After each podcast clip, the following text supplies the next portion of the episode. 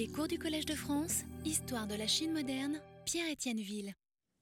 Ce que j'ai dit la dernière fois concernant euh, Zhang Tixing et la guerre de l'opium, c'est-à-dire ce qu'il nous en dit dans son, autobiographie, euh, nous a mené, euh, vous vous en souvenez, jusqu'à la fin des deux mois et demi qu'il a passé dans les fonctions d'intendant de circuit dans le sud de la province du, du Fujian au début de 1842. Et comme nous l'avions vu, ces quelques mois coïncident plus ou moins avec la période d'accalmie euh, qui sépare les deux phases de la guerre de l'opium. Au début de 1842, les Anglais ont bloqué l'accès à Canton. Ils se sont, mais sans, s'y attaquer, ils se sont emparés de plusieurs places le long de la côte du Fujian et, et du Zhejiang. Attendez. Donc euh, cette carte maintenant, vous devez la voir à peu près. Donc euh, le long de la côte du Fujian et du Zhejiang. Et et en particulier, ils se sont solidement installés à l'entrée de l'estuaire du Tientang, c'est-à-dire la rivière euh, qui aboutit euh, à Hangzhou, la capitale du Zhejiang, euh, et sur les îles Zhoushan. Et ça, je vous l'avais déjà montré, cette, cette carte qui est, assez, qui est assez bonne. Donc, le, le, fleuve Tientang, Hangzhou, l'estuaire, l'archipel du Zhoushan et la ville de Ningpo. Euh, il passe donc l'hiver euh, essentiellement basé à, Ningpo, Zhoushan et un, petit nombre d'autres endroits le long de la côte, euh, en préparant l'offensive à venir. Et comme je l'avais aussi dit, au même moment, le gouvernement des Qing prépare une contre-offensive dont on ne doute pas à Pékin qu'elle boutera les Anglais hors de Chine une bonne fois, ou au minimum qu'elle les ramènera là d'où ils étaient partis, c'est-à-dire euh, dans cette espèce de ghetto, euh, confortable d'ailleurs, euh, situé face à Canton, et où on les laissait commercer depuis le milieu du XVIIIe siècle, dans des conditions justement dont ils ne voulaient plus.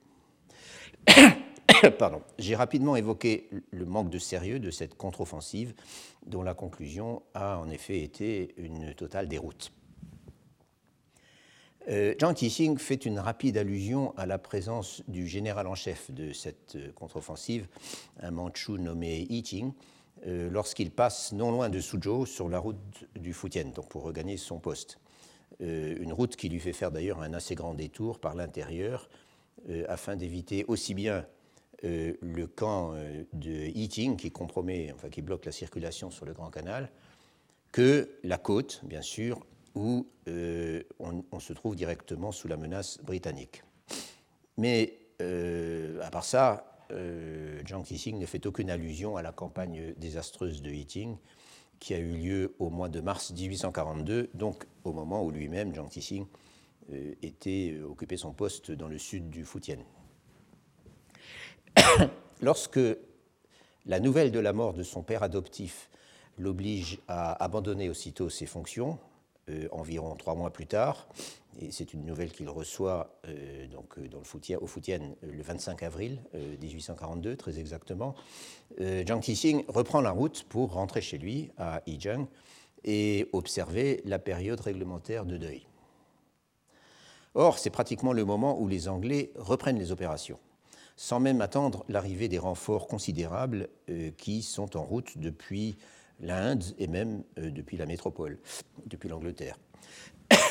la première ville qu'ils attaquent et dont ils s'emparent, euh, non sans mal d'ailleurs, euh, ceci se passe le 16 mai, est Chapu, qui se trouve sur la rive nord de l'estuaire du, du Tientang, Chapu, donc de l'autre côté par rapport à, à Ningpo. Ils s'emparent donc de Chapu euh, euh, avec au début l'intention de remonter vers Hangzhou, mais pour des raisons de navigabilité, euh, ils ont finalement renoncé à cette option. en tout cas, lorsqu'il apprend, il est en voyage donc, lorsqu'il apprend la nouvelle de la chute de, de Japu, Jiang Tixing est en train de se diriger vers le nord en remontant l'une des rivières qui drainent le Fujian, et il se trouve alors non loin de la frontière du Tiangxi. Alors, cette carte, qui est extraite du vieux livre de, John Fairbank sur le, commerce euh, enfin l'établissement du commerce sino-étranger après la guerre de l'opium est, assez pratique parce qu'elle montre, elle donne à voir tous les endroits qui nous intéressent, enfin qui m'intéressent dans ce passage. Donc tout le trajet fait par Jiang Tixing, dans les deux sens d'ailleurs. Donc partant de Fuzhou, la, la, capitale du Fujian, par où il est passé avant de, quitter, après avoir quitté son poste, remontant euh, cette rivière jusqu'à l'endroit appelé Chong'an. Et à cet endroit, je ne sais pas si ça se voit bien sur le, clairement sur la carte, euh, on arrive en haut du, cours de, cette rivière et il y a un passage euh, où un passage par portage, donc par, par, voie de terre pour passer de l'autre côté de la ligne de partage des eaux. Et à partir de là, euh, à partir de là, il aurait eu l'option d'obliquer vers le nord-est et de regagner euh, le, euh, le Zhejiang, de regagner Hangzhou, en fait, et ensuite de regagner la tête du, Grand Canal, donc tout près de. Donc il aurait pu, attendez cette flèche, voilà, il aurait pu donc prendre cette route ce, fleuve, arriver à Rangzhou, et là, à Rangzhou ici, et là, euh, passer par le Grand Canal. Et Yizheng, euh, je vous rappelle, se trouve euh, à peu près à cet endroit. Donc il aurait pu faire ça, mais ça aurait été la voie la plus directe. mais on apprend aussi que c'est l'alerte, après la chute de Jiapu, c'est l'alerte générale au Zhejiang, que tous les marchands refluent vers le sud et que du coup les rivières sont impraticables euh, pour cause d'encombrement. Et donc, Zhang Tixing refait, euh, décide de refaire le même chemin qu'à l'aller, c'est-à-dire euh, donc à partir de Chong'an, en passant cette section par voie de terre, et ensuite en se dirigeant vers, Nanchang, la capitale du Tiangxi, et en rejoignant le Yangtze, qu'il descend donc en passant à proximité de Nankin jusque, jusque chez lui à Yizheng. Et il arrive chez lui le 13 juillet 1842. À quelques jours près, il aurait pu se retrouver face à face avec la flotte anglaise sur le Yangtze.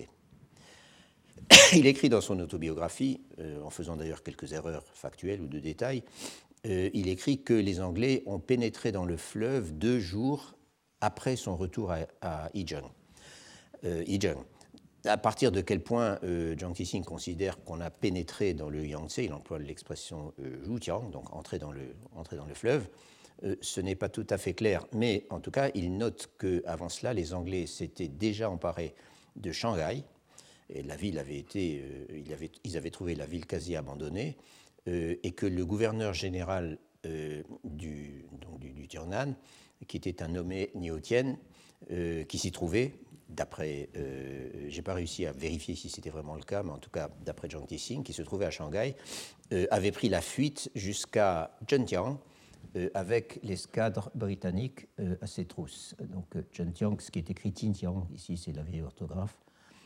voilà, donc, donc de Shanghai jusqu'à Zhenjiang. À ses trousses, bien sûr, c'est une façon de parler.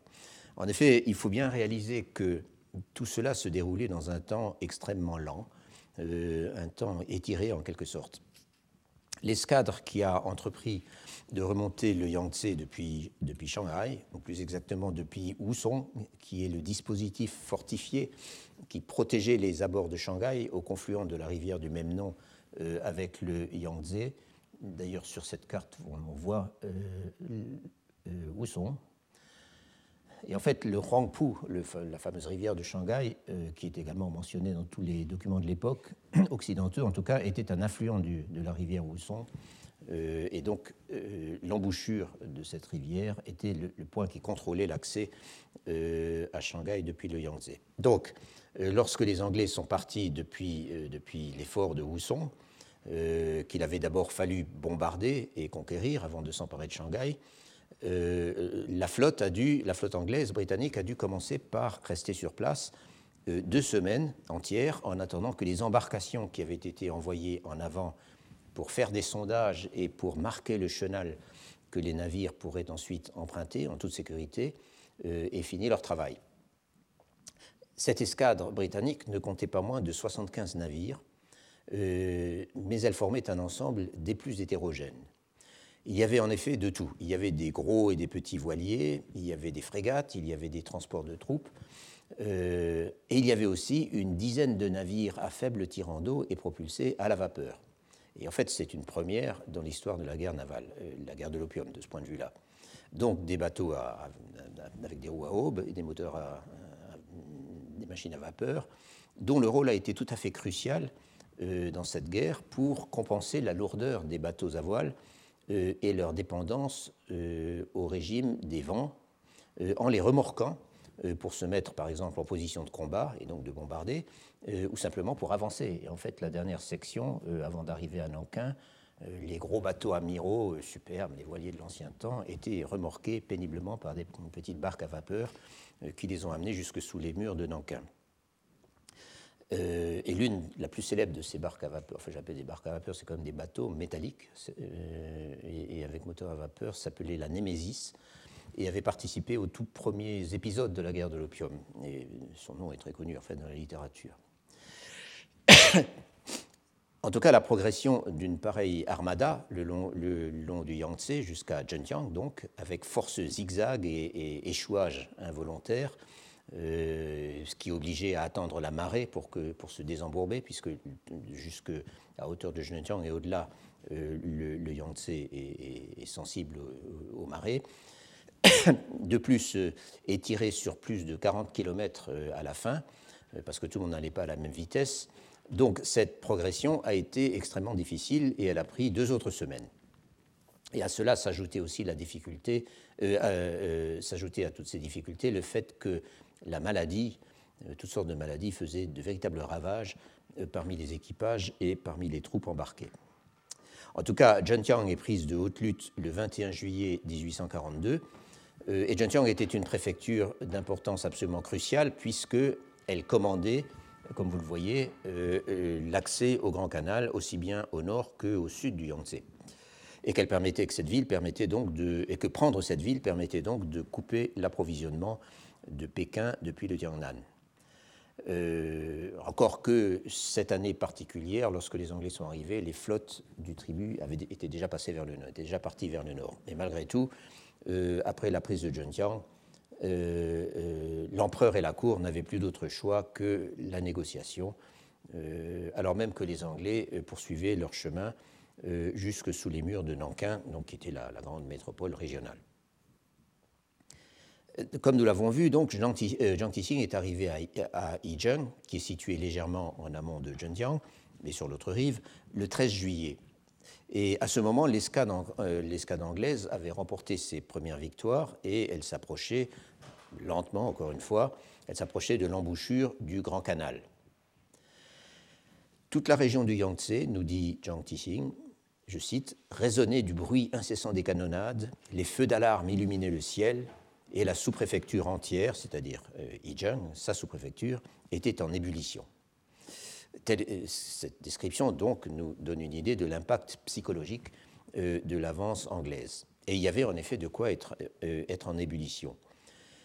Le commandement anglais était bien décidé à faire comprendre au Qing qu'il avait les moyens de paralyser le trafic sur la plus grande artère fluviale de l'Empire, donc sur le Yangtze.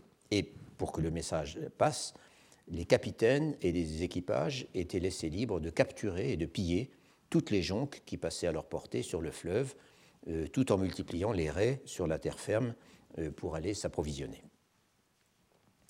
À Yijeng, donc, tout de suite après le retour de Jiang Tixing, c'est la panique. Euh, la rumeur court que les barbares vont arriver d'un jour à l'autre pour piller la ville de fond en comble. Les habitants partent avec femmes et enfants et les chemins sont encombrés de fuyards qui sont la, proie des bandits locaux, etc., etc. Et en fait, les bandits locaux sont bien plus à craindre que d'hypothétiques Anglais. Jean Tissing, lui, garde son sang-froid, euh, mais il tient quand même prête une équipe de porteurs, grassement payés, euh, pour emmener les siens à l'abri en cas d'alerte sérieuse. Ce qui ne tarde d'ailleurs pas à faire, tant tout le monde a peur. Et la dizaine de personnes qui composent euh, sa maisonnée se retrouvent bientôt dans un village des environs dont les résidents se sont efficacement organisés pour résister aux attaques, non pas des Anglais, mais des bandits, enfin de, tous les pillards qui, sillonnaient la région. Jiang Tixing lui-même qui, en plus de tous ses soucis, a le souci d'assurer la sécurité de la dépouille de son père adoptif, Tixing lui-même refusera de bouger de chez lui pendant toute la durée des événements. D'ailleurs, euh, nous dit-il, il souffre à ce moment-là de malaria et il aurait été incapable d'aller très loin. Il mentionne plusieurs chaudes alertes, mais en fin de compte, rien ne se passe. Et Jiang Tixing se félicitera après coup d'avoir conservé aussi bien son sang-froid que ses biens, euh, qu'il n'a jamais quitté, alors que ceux qui s'enfuyaient avec des malles pleines d'objets euh, et d'effets emportés à la hâte s'en sont fait voler la plus grande partie sur les routes. En réalité, la stratégie des Anglais n'était pas de s'emparer des villes, euh, autres que les points d'appui militaires le long du fleuve. Mais les villes vivaient dans la terreur d'être attaquées et pillées, et elles étaient prêtes à acheter leur tranquillité. Et c'est bien ce qu'ont fait les autorités et les marchands de Yangzhou. nous avions vu la dernière fois que, alors que les Anglais étaient encore à Ningpo, les notables de Yangzhou avaient décidé d'emprunter 50 000 taels, donc 50 000 onces d'argent, euh, à l'administration du monopole du sel pour renforcer les défenses de la ville. L'administration de la Gabelle à Yangzhou, euh, comme je l'avais euh, indiqué, détenait toujours des sommes considérables et les marchands du monopole ne pouvaient pas refuser quand on les sollicitait. Mais cette fois, c'est un, une somme avec un zéro de plus qui est avancée par l'administration de la Gabelle et qui est offerte aux Anglais en échange de la promesse de ne pas attaquer Yangzhou, qui leur est offerte, comme le dit Jiang Tixing, pour les soudoyer afin d'avoir la paix. Dans la mesure où l'expédition britannique mettait la main sur tout ce qui pouvait l'aider à recouper ses dépenses, de tels pots de vin étaient bien sûr bienvenus et ils étaient même, comme dans ce cas-là, et comme dans tous les cas, encouragés par la menace. Donc si vous ne payez pas, nous vous attaquons. certaines sources affirment, j'ai parlé d'une somme avec un zéro de plus, euh, euh, certaines, sources affirment que les Anglais avaient exigé, exigé 600 000 taels euh, en échange de la tranquillité de Yangzhou, mais qu'ils avaient en fin de compte accepté de baisser de moitié. À vrai dire, le chiffre exact importe peu, c'est l'ordre de grandeur qui importe et qui est suffisamment parlant. Or, Jiang Tixing n'approuve visiblement pas cette façon de céder à l'arrogance britannique qu'il souligne dans son texte, et c'est aussi ce que suggère assez clairement le ton sur lequel il mentionne l'achat de la paix par les fonctionnaires de Yangzhou, euh, au début d'une sorte de conclusion sur la guerre de l'opium qui se place dans l'autobiographie euh, à la fin des pages euh, consacrées à tout cet épisode et que je vous ai résumé, et qui me semble euh, une sorte de conclusion qui me semble assez représentative de ce qui était l'opinion dominante dans de larges milieux de l'élite lettrée. La suite du même passage évoque la signature du traité de Nankin à la fin du mois d'août 1842. Euh, et euh, Jiang Tixing la commente de façon, cette fois-ci, tout à fait explicite. Et je le cite Au neuvième mois lunaire, là il se trompe, en fait c'était le septième, mais peu importe, donc au neuvième mois lunaire, à Nankin, le grand secrétaire euh, euh, invita les chefs anglais à pénétrer à l'intérieur des murailles. Il les régala de la façon la plus somptueuse et il accepta de leur verser pour leurs dépenses militaires la somme de 41 millions de livres. Ce traité signé au pied des murailles, quelle honte extrême. Le grand secrétaire Qing, qui était encore un membre de la famille impériale, avait été euh, il avait participé aux opérations euh, plutôt malheureuses euh, les semaines précédentes et il avait été désigné par l'empereur comme plénipotentiaire pour les négociations avec les Anglais devant Nankin. Et John Kissing évoque ensuite, toujours dans cette même conclusion, une conversation avec un de ses collègues, un certain Chen Yun-nai, peu importe son nom, qui était en fait un de ceux qui avaient négocié avec les Anglais pour épargner Yangzhou. Donc il, évoque une conversation qui a dû avoir lieu euh, peu après le traité de Nankin et qui suggère en effet un certain malaise. Et je cite encore tout ce texte. Chen, il s'appelle Chen, donc Chen me demanda Dans mille ans, ce que nous avons fait, c'est-à-dire de sauver des vies, autrement dit en renonçant à résister, est-ce que l'opinion dira que nous avons eu raison ou que nous avons eu tort? Je restais muet. Il reprit. C'est sans doute que nous avons eu tort.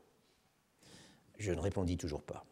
Mais après un long silence, je dis J'ai lu la dernière phrase du mémoire du gouverneur général New Tien, dans laquelle il disait J'implore Votre Majesté de décider au plus vite d'un grand plan pour sauver les vies de vos ministres et de votre peuple. Il y a de quoi vous faire dresser les cheveux sur la tête.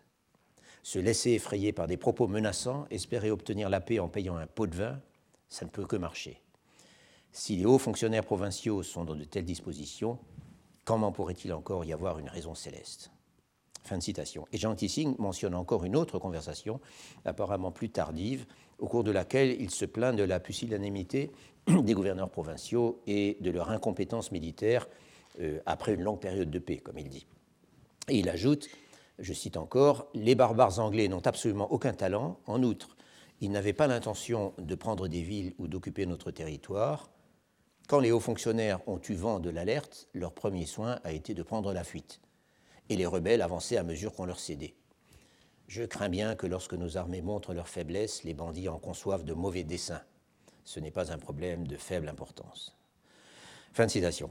Et il ne fait aucun doute que le sentiment d'humiliation causé par le traité de Nankin, lequel était une capitulation, même si ce n'était pas exactement présenté comme cela, euh, il ne fait aucun doute que ce sentiment d'humiliation était partagé par quiconque disposait d'un minimum d'accès à l'information en Chine, et avait eu vent des événements, et cela faisait quand même pas mal de monde.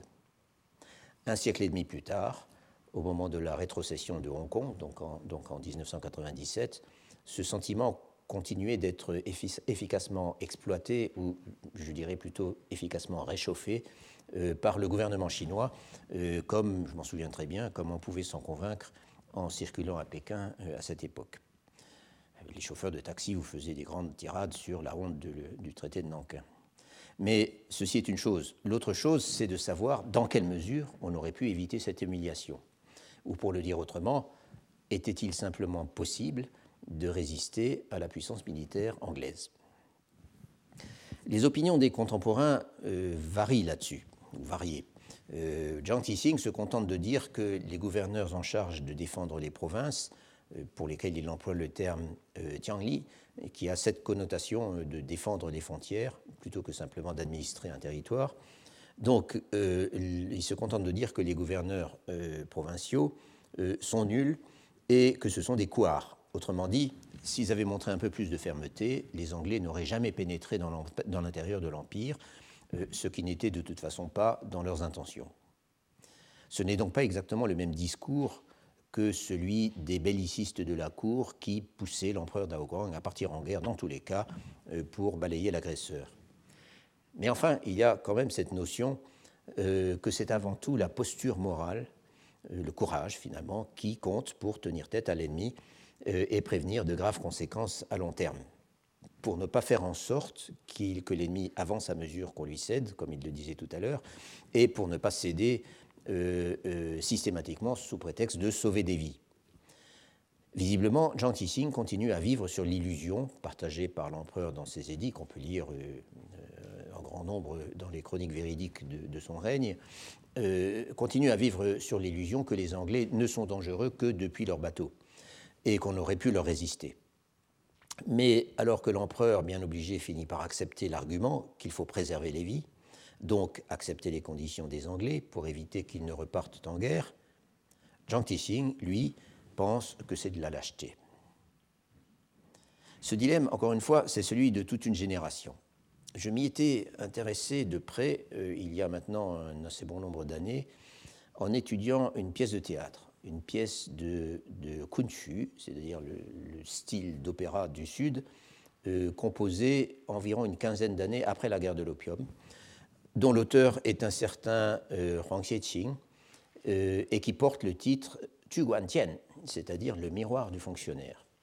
Et je vous donne sur la feuille la référence de cet article euh, que je vous invite à lire parce que j'en suis assez content, je veux dire. Dans les premières scènes de la pièce, le héros, qui est un jeune fonctionnaire modèle, et Tu Guantien, le miroir du fonctionnaire, est le titre en fait du manuel d'administration que lui a transmis son père à sa première nomination. Euh, le héros de la pièce, donc, se trouve étroitement mêlé au combat de la deuxième phase de la guerre de l'opium.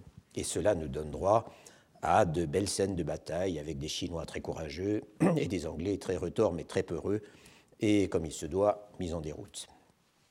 Mais l'une des scènes les plus fortes de la pièce est celle où le héros fait quasiment une dépression en évoquant après coup la signature du traité de Nankin, dont il a été témoin, et plus particulièrement le spectacle des chefs anglais invités dans la ville de Nankin et y pénétrant, et là je cite euh, le texte, y pénétrant, chevauchant deux à deux, tout joyeux, plein de satisfaction.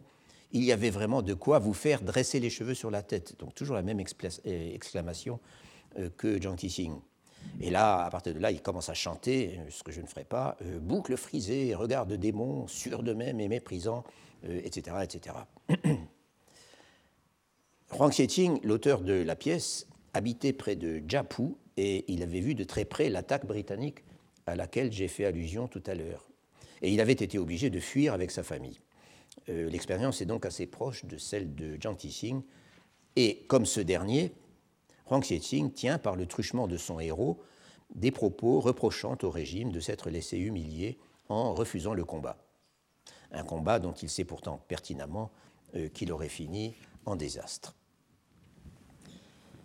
les réactions rageuses de Jiang Tixing euh, dans son autobiographie et du héros de la pièce de Huang Xiqing euh, à la conclusion des négociations de Nankin, qu'il considère comme une honte, euh, sont représentatives, encore une fois, d'un courant d'opinion qui ne s'exprime jamais avec une pareille franchise, ou même avec une, on pourrait même dire avec une pareille violence, dans les écrits appartenant à des genres plus distingués qu'une autobiographie intime, comme dans le cas de Jiang Tixing, ou une autobiographie informelle, si vous voulez, ou, comme dans le cas de Huang Xiqing, dans une pièce de théâtre. Et c'est bien la raison pour laquelle il m'a paru intéressant de consacrer un moment au témoignage de Jiang Tixing sur ce qu'il a vu de la guerre de l'opium et surtout euh, de consacrer un moment à la façon dont on le voit réagir aux événements. Cela étant, ce qu'on trouve dans son autobiographie ne fait en fin de compte qu'ajouter quelques touches originales du point de vue de l'information brute euh, à un tableau déjà assez bien connu.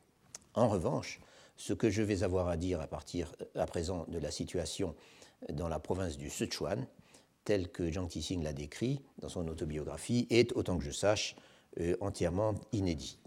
Et je crois que c'est assez spectaculaire.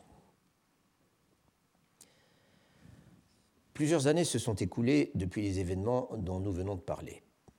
Jiang Tixing a accompli la période de deuil pour son père adoptif, il est retourné à Pékin pour attendre une nouvelle affectation, et au début 1845, après quatre mois d'attente, il a été nommé intendant chargé des approvisionnements en grains dans la province du Shanxi. Et comme je l'avais noté, j'avais déjà mentionné cela, euh, c'est son premier poste dans les hautes sphères de la bureaucratie provinciale. Dans ce poste, Jiang Tixing est posté à Xi'an, qui est la capitale du Shanxi. Il y reste un peu plus de deux ans et pendant les six derniers mois, il remplit également les fonctions de juge provincial comme intérimaire. Euh, il est donc bien préparé pour son affectation suivante, qui lui est notifiée au milieu de 1847, à savoir juge provincial titulaire du Sichuan.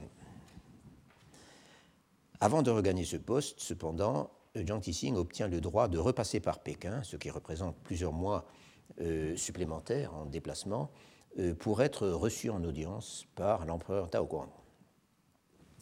J'ai fait allusion euh, la dernière fois au compte-rendu hyper détaillé que Jiang Tixing nous fait de ses nombreuses audiences avec les empereurs Tao Guang et Xianfeng, et aussi à ce que ces comptes rendus révèle des préoccupations et même de la personnalité de ces deux souverains beaucoup moins bien connus euh, que leurs célèbres prédécesseurs euh, au XVIIIe siècle.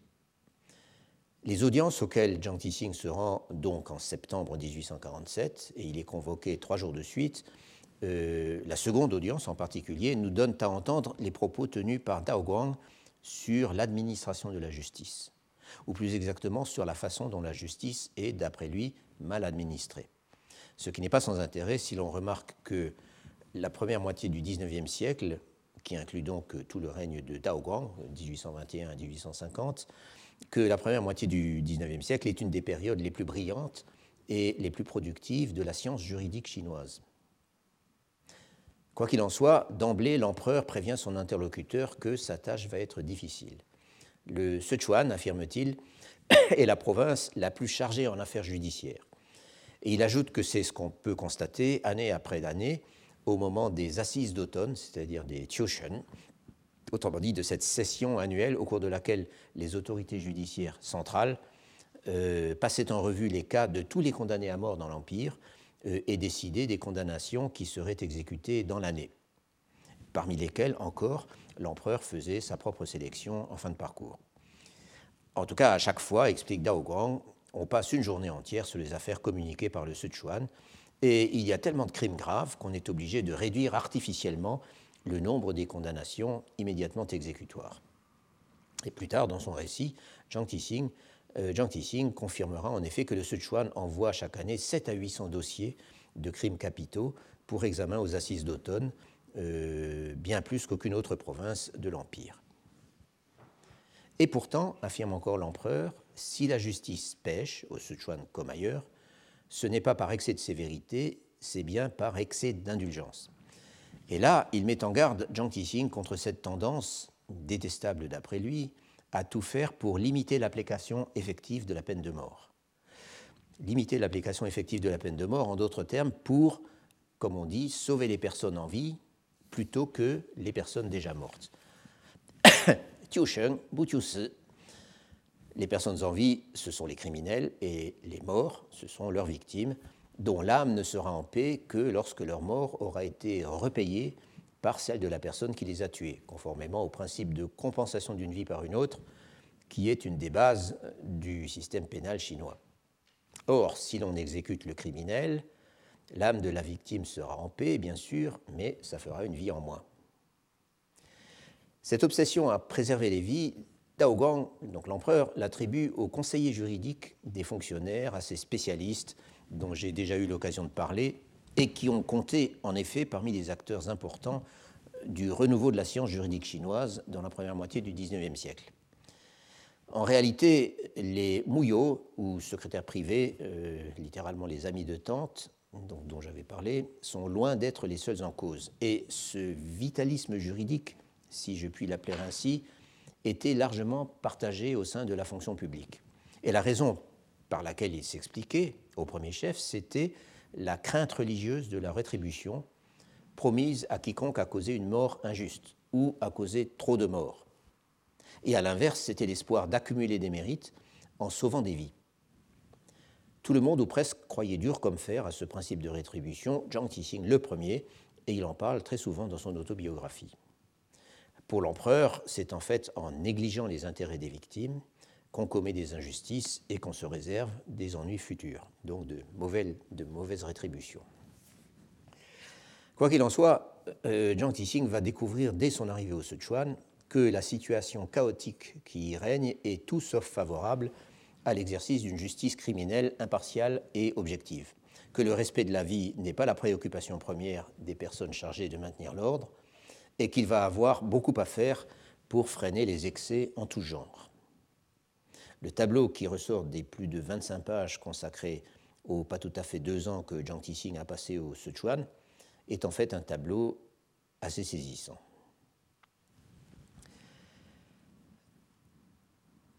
La province du Sichuan, comme vous le savez, est un vaste et fertile bassin, qu'on appelle parfois le bassin rouge, euh, un vaste et fertile bassin situé sur le cours supérieur du Yangtze, à l'ouest de l'Empire, euh, entouré de montagnes, euh, dont les plus hautes, bien sûr, sont le massif tibétain à l'ouest. Et c'est un, une province à laquelle on accède difficilement, que ce soit depuis le nord, donc depuis le Shanxi, où on est obligé de passer par des, des chemins de montagne impossibles, en particulier ces, fameuses, ces fameux chemins suspendus le long des, le long des gorges, qui existaient depuis, depuis l'Antiquité, que ce soit depuis le nord, donc, ou que ce soit euh, depuis l'est par les fameuses gorges du Yangtze. Le bassin central, c'est-à-dire la, plaine de Chengdu, est une des régions les plus riches et les plus productives de l'Empire. Alors sur cette carte, qui est extraite d'un article de William Skinner, euh, la partie mise en, euh, en, grisé, en quelque sorte, correspond plus ou moins à ce bassin central. En fait, dans ses théories à lui, elle correspond à ce qu'il appelle le corps, le, cœur d'une région, d'une région naturelle, c'est-à-dire les régions les plus densément peuplées euh, et les plus productives. Donc ça donne une bonne idée de, cette topographie. Donc euh, la plaine de Chengdu est une des régions les plus riches et les plus productives euh, de Chine depuis longtemps. À la fin des années 1840, la population officielle du Sichuan approchait les 45 millions, au terme d'une croissance dans les chiffres qui ne laisse d'ailleurs pas de surprendre et qui suggère, à vrai dire, une très forte sous-estimation euh, au XVIIIe siècle. Mais pour toutes sortes de raisons qu'il serait trop long de développer ici, mais qui ont fait couler beaucoup d'encre, euh, le rapport entre la réalité démographique au Sichuan et les chiffres rapportés au gouvernement central est, difficile, en fait, euh, pratiquement, à mon avis, pratiquement impossible à évaluer. L'une des raisons de cette discrépance, malgré tout, c'est l'existence d'une nombreuse population de vagabonds non enregistrés, euh, dont je vais reparler euh, dans un instant. Le Sichuan est aussi un des plus anciens centres de la civilisation chinoise, et il a connu une histoire assez chaotique, avec des périodes d'indépendance et des épisodes de reconquête violente. Pendant la transition entre les Ming et les Qing, au XVIIe siècle, le Sichuan a vécu environ deux ans sous la dictature sanglante d'un des chefs rebelles qui s'était soulevé contre les Ming, un nommé euh, Zhang euh, avant d'être conquis par les forces mandchoues au début de 1647. Toutes les sources confirment qu'à l'issue de la transition dynastique, la plaine de Chengdu s'est retrouvée exsangue et complètement dépeuplée. Jiang Xianzhong a été décrit par la suite comme atteint d'une sorte de folie génocidaire euh, et il a été tenu pour responsable, quasiment à lui tout seul, euh, de cette situation. Mais en fait, la dépopulation du Sichuan au milieu du XVIIe siècle, qui n'est pas niable, euh, a certainement eu beaucoup d'autres causes que la simple cruauté de, de Jiang Xianzhong. En tout cas, dès le début des Qing, le Sichuan est devenu une terre d'immigration massive son économie s'est peu à peu reconstruite, les terres abandonnées ont progressivement été remises en culture, jusqu'à dépasser largement les niveaux de population, euh, de défrichement et de production de l'époque des Ming. Dès avant le milieu du XVIIIe siècle, en fait, le Sichuan était devenu l'un des greniers à riz euh, de l'Empire, qui exportait massivement vers euh, l'aval de la plaine de la vallée du, du Yangtze. Le problème, cependant, c'est que l'afflux d'immigrants arrivant des provinces de l'aval, euh, encouragé, semble-t-il, par des taux d'imposition euh, sur, les, terres euh, cultivées exceptionnellement généreux, n'a pas cessé et qu'il s'est poursuivi bien au-delà des capacités d'absorption de la province en termes de terres cultivables, même au prix des, efforts de défrichement des efforts de défrichement les plus extrêmes, donnant donc ces, collines complètement défrichées en, en terrasse jusqu'au sommet, etc. Toutes ces choses qui nous sont familières par des photos récentes euh, existaient déjà euh, à un point extrême dans le Sichuan du, de la fin du XVIIIe et du XIXe siècle. Si bien que euh, le Sichuan, là encore dès le XVIIIe siècle, était dans une situation paradoxale où son économie était toujours aussi productive, mais où la société était déstabilisée par l'existence d'une population de plus en plus nombreuse d'individus sans terre et sans emploi, et que cela entretenait un climat permanent de violence et d'insécurité. Cette situation avait eu le temps de se dégrader considérablement pendant les décennies précédant l'arrivée de Jiang Tixing au Sichuan, disons en gros euh, pendant la première moitié du XIXe siècle. La croissance démographique a continué sur sa lancée, même si elle n'a probablement pas été aussi spectaculaire que ne le suggèrent les chiffres officiels, tout indique un appauvrissement tendanciel de la population et enfin, la région a progressivement perdu sa capacité à être un gros exportateur de grains vers la Chine orientale. En tout cas, ce que nous en dit Jiang Tixing suggère une société soumise à des tensions qui la mettent au bord de l'explosion. Le problème dont il, parle, en premier lieu, dans la partie de son autobiographie consacrée à son séjour au Sichuan, c'est le banditisme. Et en l'occurrence, il parle surtout d'une catégorie particulière de bandits, et particulière au Sichuan, qui sont les bandits go, les Gofei, euh, plus souvent appelés les Golu ou encore les Golutze ou d'autres euh, variantes encore. Ces Golus sont souvent cités dans les sources administratives et dans toutes sortes d'autres écrits, et les spécialistes se sont beaucoup, euh, modernes se sont beaucoup interrogés sur leur origine. Euh, ils semblent être d'accord, euh, les Golus semblent être d'abord apparus dans la région de Chongqing, donc la, préfecture située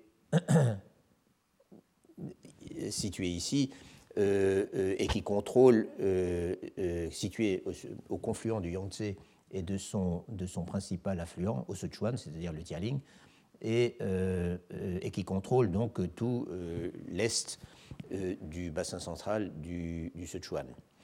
Donc, il semble être d'abord apparu dans la région de Chongqing, peut-être parmi des groupes d'immigrants venus euh, depuis très loin à l'est, donc depuis euh, la province de Fujian, justement, euh, après la chute des Ming.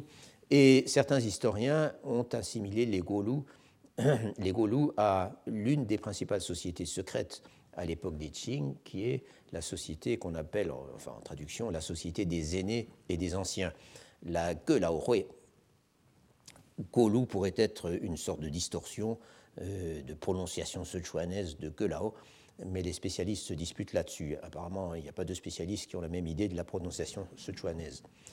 À vrai dire, ce n'a pas beaucoup d'importance, encore que, comme on l'a fait remarquer, les Kolu du Sichuan agissaient en fait par petits groupes indépendants et avaient un comportement purement prédateur qui contrastait donc euh, très fortement avec l'organisation très hiérarchisée et très ritualisée des sociétés secrètes. Donc la, la, connexion entre les Golus et la gueule à ne semble pas évidente à tout le monde.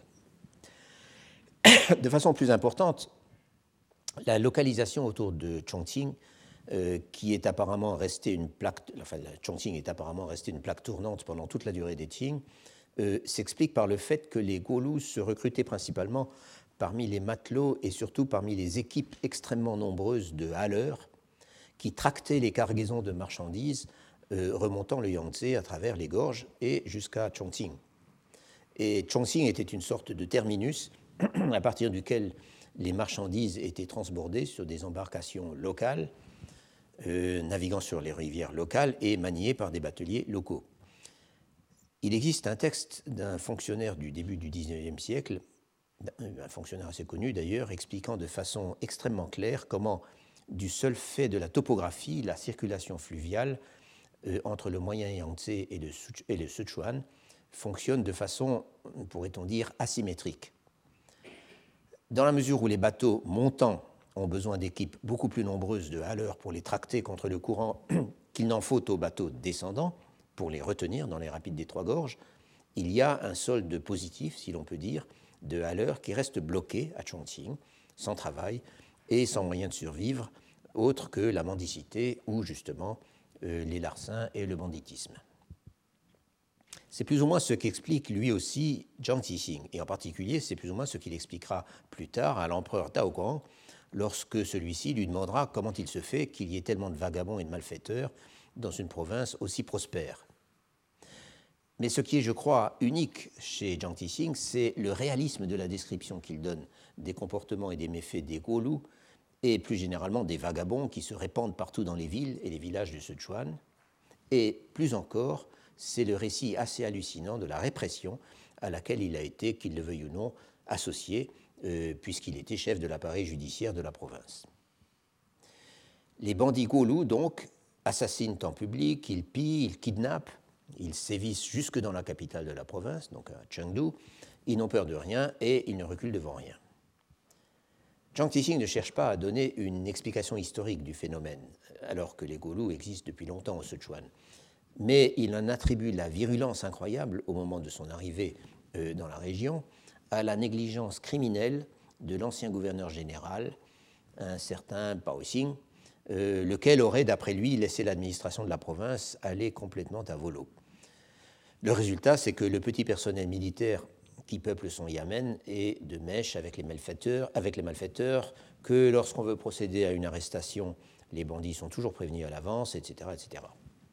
Même lorsque le gouverneur général va offrir de l'encens dans les temples de la ville, il ne se sent plus en sécurité euh, et il ne quitte ses bureaux qu'avec une lourde escorte.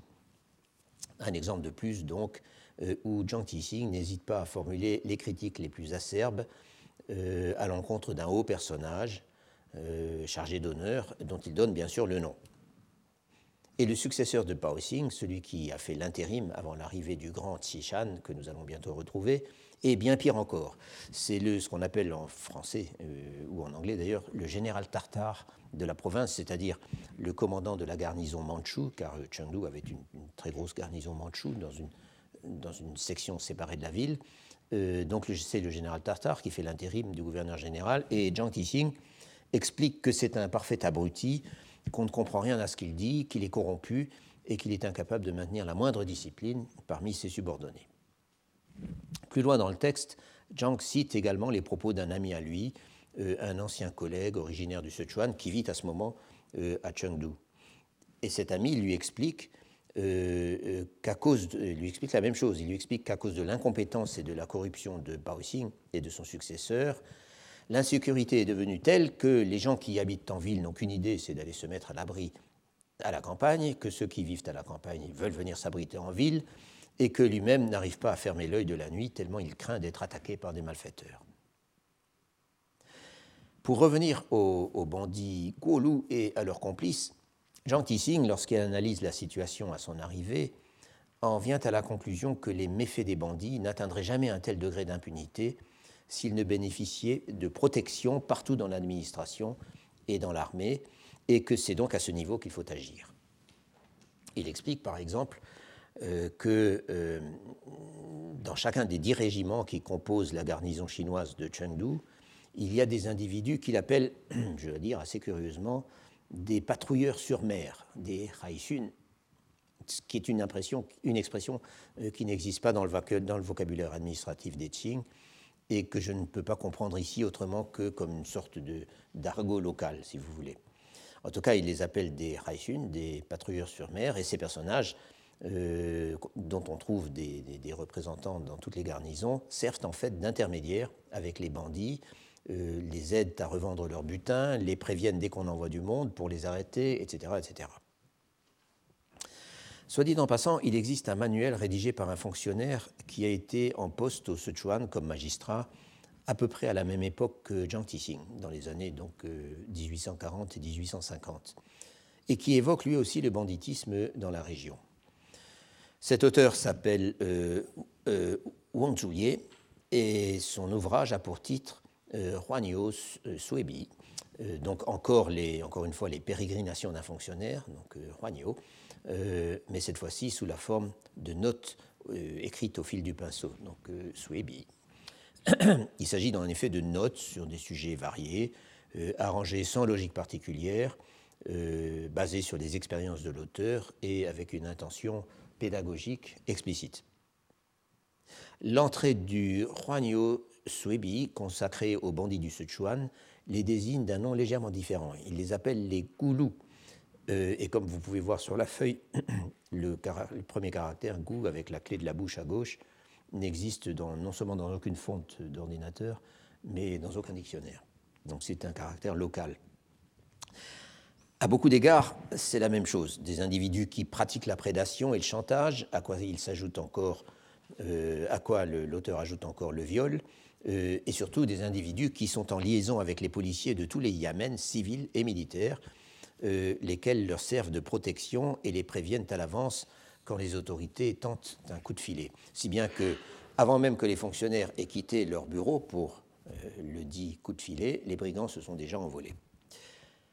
Autrement dit, dans cette notule de Wang Zulier, euh, le nom est très proche, donc Goulou, Goulou, c'est très certainement le même, euh, le même terme, et les activités sont à peu près les mêmes. Mais il y a quand même une différence intéressante, qui est que dans la description qui nous en est donnée, donc euh, par Wang Zulier, il ne s'agit pas de vagabonds sans attache, venus d'ailleurs et réduits au banditisme pour survivre, mais il s'agit bien d'un phénomène local. Et Wang Zhulier introduit le passage en affirmant qu'on ne naît pas goulou et qu'on ne le devient pas non plus sous l'empire de la faim et du froid. Ce qu'il décrit, ce sont des fils de paysans relativement prospères, mais qui n'ont pas été, euh, mais, mais leurs pères n'ont pas été capables de les tenir. Euh, ils grandissent donc en baignant dans une culture de la violence et un goût pour la bagarre euh, qui sont, d'après cet auteur, caractéristiques du Sichuan, mais il est vrai que tous les auteurs disent ça de toutes les régions, euh, il commence par se comporter en petits potentats locaux, en roulant des mécaniques et armés, euh, mais leur mauvaise fréquentation ne tarde pas à les faire basculer dans le banditisme pur et simple. Euh, et ils deviennent alors la terreur des villages environnants et deviennent aussi des alliés de choix pour les bandes qui viennent de l'extérieur. Une sorte de banditisme endogène, en quelque sorte, qui, de ce point de vue, se distingue assez nettement des desperados dont parle Jiang Tixing et d'autres sources sous le même terme, ou en tout cas sous le terme de Golu. Pour en revenir à la population d'errants, euh, ou de vagabonds dont parle Jiang Tixing, tous ces gens qui s'employaient dans les transports et qui se sont retrouvés en rade dans la région et sans moyen de vivre, euh, il a une description assez saisissante de la façon dont ils envahissent Chengdu, euh, la capitale de la province. Il évoque des sortes d'auberges qu'il appelle donc euh, qui signifie littéralement, un mot pour auberge, qui signifie littéralement une boutique de repos, euh, des sortes d'auberges dont les propriétaires étaient des soldats, oui, ceux qui les avaient ouvertes et, qui en étaient les propriétaires, étaient des soldats de la garnison euh, ou des employés de la sous-préfecture. Euh, et ces auberges servaient de refuge à toutes sortes de gens et de trafics peu recommandables et qui étaient impossibles à contrôler. Les autorités les ont donc interdites et chaque soir on expulse de la ville les vagabonds inemployés. Ils passent donc la nuit hors les murs, en s'abritant comme ils peuvent, sous les ponts, euh, dans des temples ou à l'abri des, auvents des maisons. Euh, mais, dès, avant l'ouverture des portes de la ville, alors qu'il fait encore noir, on en voit des milliers, euh, des milliers de miséreux qui se pressent en attendant de pouvoir entrer. Et quand on ouvre les portes, ils se précipitent en espérant trouver quelques moyens de subsister. Et dans toutes les villes des environs, c'est la même chose, dit Jean Tissing, ils s'entassent sur les marchés et ils restent là. Autrement dit, ce qu'il décrit, en d'autres termes, c'est une sorte d'invasion permanente de SDF, si vous voulez, dans toutes les agglomérations de la région, euh, et d'abord dans la capitale provinciale. Et ce sont ces gens qui servent de masse de manœuvre aux vrais bandits, aux professionnels si l'on veut, lorsque ceux-ci montent des opérations de vol à main armée euh, qui sont en fait des expéditions de nature quasiment militaire euh, auxquelles participent, dit Jiang Tixing, plusieurs centaines, voire plusieurs milliers d'hommes, euh, armés de lances et de halbardes, qui n'ont pas peur de résister aux forces de l'ordre quand celles-ci veulent, bien se mobiliser. Et quand quand tel est le cas, et que les bandits se trouvent effectivement en difficulté, les chefs ont vite fait de disparaître, et les autorités se retrouvent alors avec sur les bras le reste, c'est-à-dire euh, avec une bande de suiveurs euh, composée de mendiants, de voleurs à la petite semaine, et comme toujours de ces vagabonds sans occupation déterminée dont parlent volontiers les sources, euh, ce qui est une manière de traduire la formule habituelle ouillé yosho, donc yosho des vagabonds ouillés qui n'ont pas ni de patrimoine ni de métier. Et ce sont ces gens-là à qui les autorités ou les représentants des autorités essaient d'extorquer des aveux afin de boucler les affaires en bonne et due forme. La partie la plus frappante, je crois, du témoignage de Jiang Tixing sur ces deux années qu'il a passées au Sichuan, c'est celle qui concerne la répression, ou plus exactement les méthodes employées contre quiconque est soupçonné de banditisme, c'est-à-dire de taozei, qui est l'une des plus graves, les plus graves infractions euh, au code pénal. Comme sous d'autres latitudes, il y a une politique du chiffre il faut attraper des malfaiteurs, et plus il y en a, mieux c'est, car cela prouve qu'on est efficace. Et d'autre part, et ceci est d'une certaine manière une spécificité du droit chinois traditionnel, rien n'est possible sans obtenir des confessions. Dès lors, les pauvres airs dont on s'est emparé vont être soumis aux traitements les plus épouvantables, car on a besoin de leurs aveux pour prononcer des jugements qui sont le plus souvent des peines de mort et qui sont la plupart du temps des jugements injustes, pour reprendre la formule pudique de Jiang Tixing, les faits ne sont pas nécessairement avérés, nécessairement avérés et les crimes imputés ne le sont pas nécessairement à bon escient. Ceci est une chose, mais ce qui est plus grave, c'est quand les personnes dont la responsabilité est d'établir les faits, qui sont donc chargées des interrogatoires, versent tout simplement dans la brutalité gratuite et dans le sadisme. Ce genre de dérive est dénoncé à maintes reprises dans les pages de l'autobiographie de Jiang Tixing consacrée au Sichuan. Et je dis bien dénoncé car c'est une chose qui le met extrêmement mal à l'aise et qu'il ne peut en aucun cas approuver.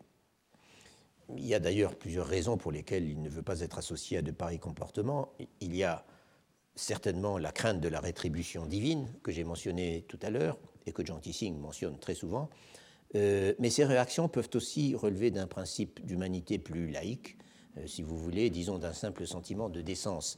Et il affirme aussi à un moment que le gouvernement ne peut pas être respecté et que la justice ne peut pas avoir la, la moindre efficacité euh, dans de telles conditions d'illégalité et de violence. Comme on va le voir, les interrogatoires des bandits présumés étaient confiés, ou faut-il dire étaient laissés, à toutes sortes de personnes. Tout de suite après le passage que je viens de citer sur ces vagabonds enrôlés par des professionnels du crime et qui se retrouvent seuls face aux tribunaux, Jean Tissing ajoute qu'il a entendu dire que les fonctionnaires missionnés pour enquêter, pour enquêter étaient tous connus pour leur savoir-faire en matière de torture pendant les, interrogatoires, euh, pour leur talent à arracher des confessions euh, qui permettaient de boucler les cas et qui se concluaient par des exécutions collectives. Ces fonctionnaires spécialisés dans les interrogatoires, Jean Tissing les appelle des Weishen Guan, Guan, ce que traduit exactement l'expression fonctionnaire missionné pour enquêter que j'ai employé à l'instant. Il s'agit dans la plupart des cas de fonctionnaires sans affectation, donc de ces fonctionnaires en attente d'affectation, de ces robots dont j'ai parlé il y a quelques semaines, euh, à qui le gouvernement provincial confiait toutes sortes de missions euh, particulières et spécifiques euh, répondant à tel ou tel besoin. et dès lors, ils devenaient, quand ils étaient en mission, ils devenaient des fonctionnaires missionnés, donc des Weiyuan. Encore que le mot Weiyuan pouvait aussi bien s'appliquer à des fonctionnaires en poste, à des titulaires à qui l'on confiait une mission particulière, et Zhang Tixing en donne plusieurs exemples dans son récit de la répression du banditisme au Sichuan. Ce que ces missionnés avaient à faire en l'occurrence, c'était d'enquêter pour établir les faits, et c'est exactement le sens du mot shen dans l'expression euh, wei guan, euh, et ces faits étaient ensuite consignés dans des rapports adressés aux autorités supérieures, accompagnés de propositions de jugement et donc de propositions de sanctions basées sur le code pénal. Des propositions qu'il appartenait à la hiérarchie de confirmer ou au contraire de réviser. Mais dans le cas dont nous parle Jean Tissing, il est clair que ce modèle procédural, qui est sans aucun doute l'une des choses qui méritent d'être admirées dans le système judiciaire de la Chine impériale, euh, il est clair que ce modèle procédural servait essentiellement à camoufler une justice expéditive administrée sans aucune discrimination, pour faire du chiffre, comme je disais, et pour se donner l'illusion qu'on résolvait par la fermeté, par la fermeté euh, et en fait par la terreur, euh, un problème social autrement compliqué. Cela donnait évidemment lieu à beaucoup d'injustices. Et il est tout à fait caractéristique de voir que tout de suite après avoir mentionné ce qui précède, quasiment dans la même phrase, Jiang Tixing affirme que les âmes errantes des personnes qui avaient été injustement exécutées se transformaient à chaque fois en démons, Mei Mei Wei Li, et il cite l'exemple de quatre fonctionnaires qui ont vu des démons en plein jour, et les démons se sont vengés en récupérant leur vie, Chui Ming. En bref, les quatre tortionnaires en sont morts. Et Zhang Tixing ajoute qu'il en existe d'innombrables autres exemples, et il en donne en effet plusieurs autres, euh, toujours nommément euh, plus loin dans le texte. Je parlais de sadisme. Un peu, plus tôt dans, le texte, lorsque Zhang Tixing parlait des bandits Golu, il expliquait que sous son prédécesseur, ces affaires se réglaient très souvent par des, des exécutions sanglantes. Il y revient d'ailleurs plus loin et en ajoutant d'autres détails, car ce qu'on lui en a dit semble l'avoir beaucoup frappé lorsque des bandits Golou, euh, ou présumés tels euh, dont on s'était emparé étaient adressés par les sous-préfectures au juge provincial, donc le prédécesseur de Jean Tissing, pour être jugés, donc euh, le dit juge provincial de l'époque, le juge provincial de l'époque commençait par leur faire appliquer 400 coups de planchette, après quoi on les interrogeait et on recueillait leurs, leurs dépositions. Et quand ils refusaient de répondre ou qu'on ne savait pas quoi en faire, on les bastonnait à mort en plein tribunal. Au bout d'un certain temps, d'ailleurs, comme les fantômes de ces personnages arbitrairement exécutés revenaient hanter la grande salle du tribunal, et que leurs plaintes terrifiaient le petit personnel, on avait décidé de transférer les opérations au temple du dieu de la ville, au Chunhuang Miao. Et là, leur sort se jouait à pile ou face. En quelque sorte, euh, on laissait au dieu protecteur de la ville le soin de choisir lui-même les condamnés, euh, ce qui était quand même une garantie. On faisait donc s'agenouiller devant la statue du dieu tous les prévenus qu'on avait, amenés, avait là. Ont consulté les sorts et selon que le résultat était yin ou yang, le prévenu était épargné ou au contraire bastonné à mort devant le dieu.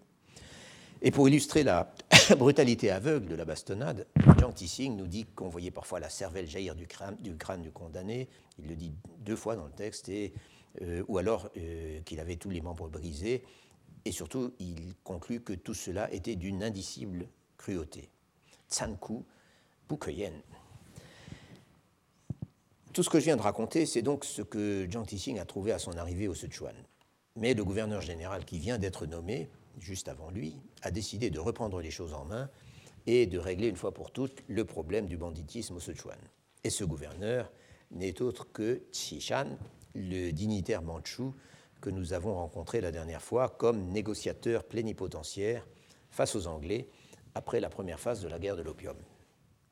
Vous vous rappelez peut-être qu'après avoir n'avoir pu faire autrement que de céder Hong Kong aux Anglais, sans compter divers autres avantages, Shan avait été désavoué par la cour, euh, qu'il avait été dépouillé de tous ses rangs, chargé de fer et ramené à Pékin pour y être exécuté. Mais on l'avait quand même épargné et il avait été envoyé en exil en Asie centrale. Et après la fin de la guerre de l'opium, il avait été autorisé à reprendre du service et, de fil en aiguille, il en était donc arrivé au poste extrêmement important de gouverneur général du Sichuan. Zhang Tixing exprime la plus extrême admiration pour la stature d'homme d'État de Shan et pour ses extraordinaires compétences dans tous les domaines de l'administration.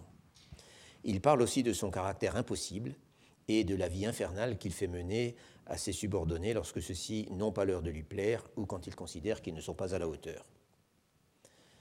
Le portrait plus que favorable que Zhang Tixing dresse de lui, et ils ont eu d'autres occasions de collaborer par la suite, ce portrait est intéressant car Shan était un personnage hautement controversé. Par exemple, il passait pour être extrêmement corrompu et pouvoir accumuler une fortune colossale dans ses précédents postes, avant ses mésaventures pendant la, période de, pendant la guerre de l'opium. Une fortune qui lui a été d'ailleurs confisquée au moment de sa condamnation.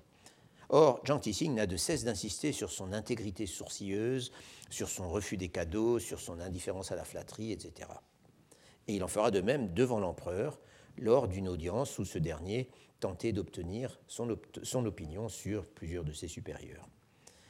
Peut-être, après tout, euh, Tsichan avait-il changé de comportement après avoir frôlé l'exécution en 1842. En tout cas, Zhang Tixing a tout de suite su capter sa faveur en lui expliquant que pour s'attaquer au problème des Golous, il fallait commencer par s'attaquer à ceux qui les protégeaient, c'est-à-dire aux militaires et aux agents d'Yamen avec qui ils entretenaient des relations de complicité qui étaient même leurs sous-traitants. Et il emploie le terme intéressant de Tao, qui signifie littéralement prendre à forfait des activités criminelles. Donc les Bao, ce sont tous les, euh, les, les, euh, les, gens qui prennent à forfait donc, des activités, les, euh, des sous-traitants. Et donc, euh, Tishan se lance dans une vaste opération de rétablissement de l'ordre. Dans l'autobiographie de John Tissing, tout le début de l'année 1848 est consacré à la répression du banditisme. Tishan donne bien sûr l'ordre à tous les fonctionnaires locaux de s'emparer résolument des malfaiteurs, mais il envoie aussi deux colonels de la garnison de Chengdu monter des expéditions contre les Golous. Il désigne plusieurs fonctionnaires pour s'occuper exclusivement des enquêtes et des interrogatoires dans ses propres bureaux et dans ceux du juge provincial. Et pour commencer, il fait juger et exécuter une centaine de chefs Golous qui avaient été arrêtés par son prédécesseur. Ou plus précisément, il en demande l'exécution, euh, euh, euh, il en demande l'exécution à l'empereur. Autrement dit, il respecte les formes. Pourtant, la répression ordonnée par Tsichan est à peu de choses près aussi sauvage que les pratiques dont parlait Jean Tissing auparavant, et on va y observer les mêmes débordements et les mêmes excès qu'avant. Et à présent, Jean Tissing en partage une partie de la responsabilité puisqu'il est le juge provincial en titre. Sous la férule du gouverneur général Tsichan, en fait, ses responsabilités ne se limitent pas toujours à interroger les, prisonniers dans ses bureaux ou à gérer des dossiers. Tishan l'envoie parfois hors de Chengdu avec des troupes sous son commandement euh, pour chasser, avec l'aide des commandants des garnisons locales, euh, des parties de bandits dont la présence est signalée Saoula. Et il semble y en avoir eu beaucoup. Euh, certains des chefs qu'on a réussi à capturer sont jugés et exécutés sur place, ce qui est légal en cas de rébellion avérée, donc prise sur le fait en quelque sorte. Les autres sont ramenés à Chengdu et leur cas est traité de façon plus conforme à la procédure, ce qui signifie de grandes sessions d'interrogatoire en présence de plusieurs fonctionnaires. Le but est toujours de dresser la liste exacte des forfaits euh, des personnages qu'on a capturés afin que le rapport qui sera envoyé au trône soit sans faille. Et pour cela, il faut à chaque fois des confessions signées par les prévenus. En principe, les exécutions n'ont lieu qu'après avoir obtenu l'approbation du gouvernement central. Mais dans un cas au moins, celui d'un chef dont le dossier était particulièrement chargé, le condamné était tellement malade, ce qui signifie probablement tellement mal en point à cause des tortures auxquelles il avait été soumis pendant les interrogatoires, que Tsichan, qui craignait qu'il ne soit déjà mort quand l'autorisation arriverait, l'avait fait exécuter tout de suite euh, afin que justice soit effectivement faite. Mais il n'y a pas que la lutte contre les Golous et autres bandes armées contre lesquelles euh, Jiang Tixing mentionne des opérations qui sont presque des opérations de temps de guerre. Il y a aussi la justice criminelle courante, qui est la première responsabilité en fait du juge provincial. Euh, il relate d'ailleurs dans le courant du texte un assez grand nombre d'affaires intéressantes ou bizarres ou mal jugées par des fonctionnaires, locaux, euh, incompétents ou corrompus, qu'il a donc eu à traiter lui-même. Mais ça, je n'en parle pas aujourd'hui. Et dans ce domaine, de, donc de la justice criminelle courante, euh, John Tissing a apparemment fort à faire pour rétablir un semblant, un semblant de régularité et même d'humanité dans les pratiques locales. Il y a par exemple le problème des prisons. Normalement, les criminels en attente de jugement ou en attente d'exécution, après un jugement, étaient gardés dans les prisons officielles attachées au Yamen des diverses administrations locales, y compris celui du préfet de Chengdu et celui du juge provincial. Or, et c'est une pratique qui est également mentionnée dans d'autres provinces, or, Zhang Tixing nous dit que toutes les sous-préfectures du Sichuan maintenaient également ce qu'on pourrait appeler des prisons provisoires ou des prisons de transit, euh, et qui étaient appelées en chinois Tiafang, un terme qui désigne normalement un poste de contrôle ou un poste de douane. Et ces prisons provisoires étaient administrées euh, entièrement par le petit personnel des sous-préfectures, hors de tout contrôle. Elles étaient totalement illégales. Il y a même un, sous-article du Code pénal qui interdit les, prisons privées. Euh, et les conditions qui y régnaient étaient épouvantables, ou plutôt, à en croire Jean Tissing, elles étaient encore bien plus épouvantables que dans les prisons régulières. Il pouvait s'entasser là, et pour de longues périodes, des centaines de personnes affamées, privées de la lumière du jour, euh, non seulement des prévenus, mais aussi des témoins qu'on voulait garder sous la main, et non seulement des personnes impliquées dans des affaires criminelles, mais aussi des parties impliquées dans des conflits ordinaires ou des conflits civils, si l'on veut, encore que ce terme de civil soit délicat à manier dans le droit traditionnel chinois. Je veux dire impliqués dans ces conflits qui concernaient des affaires de famille et de mariage ou les problèmes de propriété euh, et d'endettement, etc., et qui, en règle générale, n'était pas supposé impliquer d'emprisonnement, euh, puisque les personnes concernées n'étaient pas de dangereux criminels. Zhang Tixing ordonne donc la destruction de ces Tiafang partout dans la province et la libération immédiate des prisonniers qui, se sont impliqués, euh, qui ne sont impliqués que dans des affaires civiles, tandis que les autres sont répartis ailleurs en fonction des crimes dont ils sont accusés. Sa circulaire a-t-elle été vraiment suivie des faits? Il affirme bien sûr que oui, et c'est de toute façon mais c'est de toute façon difficile à vérifier. En tout cas, d'après ses calculs, cela représenterait beaucoup de vies sauvées, puisque euh, avant la suppression de ces prisons euh, de transit, il y mourrait, dit-il, chaque année 1000 à 2000 personnes pour cause de maladie ou de mauvais traitements. Dans ce même souci d'humaniser la justice, ou au moins de revenir à un niveau de violence normal, Zhang Tixing nous parle encore de ses efforts pour régler et limiter autant que faire se peut l'application de la torture. La torture qui était, ne l'oublions pas, une procédure normale et parfaitement légale au cours des interrogatoires, mais avec des techniques euh, autorisées et bien répertoriées, et aussi avec au moins l'impératif moral de ne pas en abuser, sans parler du, du caractère contre-productif de l'usage de la torture à tort et à travers. Et ça, c'est un problème dont il est très souvent question dans les manuels de fonctionnaires et dans d'autres ouvrages du même type. Mais là, ce qu'il peut faire est essentiellement limité par les exhortations qu'il, euh, par les exhortations, euh, pardon, essentiellement limité aux exhortations qu'il dispense euh, aux fonctionnaires missionnés, donc toujours les Wei Yuan, à qui sont sous-traités les interrogatoires, y compris dans son propre tribunal. Et dans ce dernier cas, il nous dit qu'il essaye d'y assister le plus possible en personne pour veiller à ce que les choses se passent bien. Il cite d'ailleurs les noms de plusieurs de ces fonctionnaires auxquels on a coutume de confier l'interrogatoire des criminels, dont certains sont, d'après lui, des spécialistes de grande qualité. Et il en cite aussi plusieurs autres qui ont abusé de la torture pour extorquer des confessions dont ils pensaient qu'elles plairaient à leurs supérieurs, euh, à tel point qu'ils en ont connu des morts étranges poursuivis par les fantômes de leurs victimes. Certains se sont même suicidés.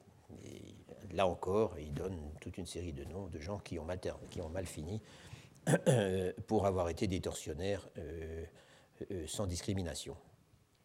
En règle générale, d'après Jiang Tixing, l'usage de la torture est particulièrement virulent au Sichuan et la répression contre les bandits Golu semble bien avoir été le prétexte à beaucoup d'excès là encore confinant, d'après certaines de ses descriptions, au sadisme, avec d'ailleurs la bénédiction de Sishan qui voulait des résultats.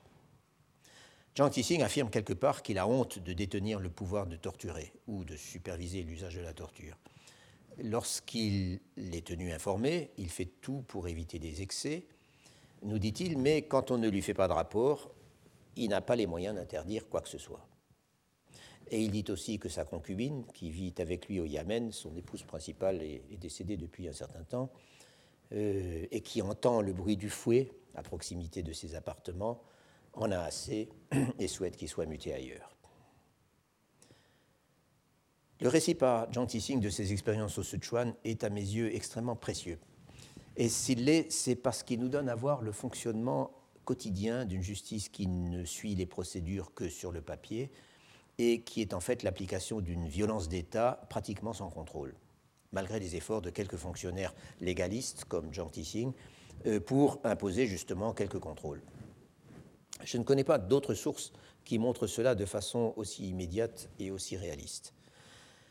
Cette représentation que nous donne l'autobiographie de Jean Tissing ne résume certainement pas la justice impériale chinoise, loin de là.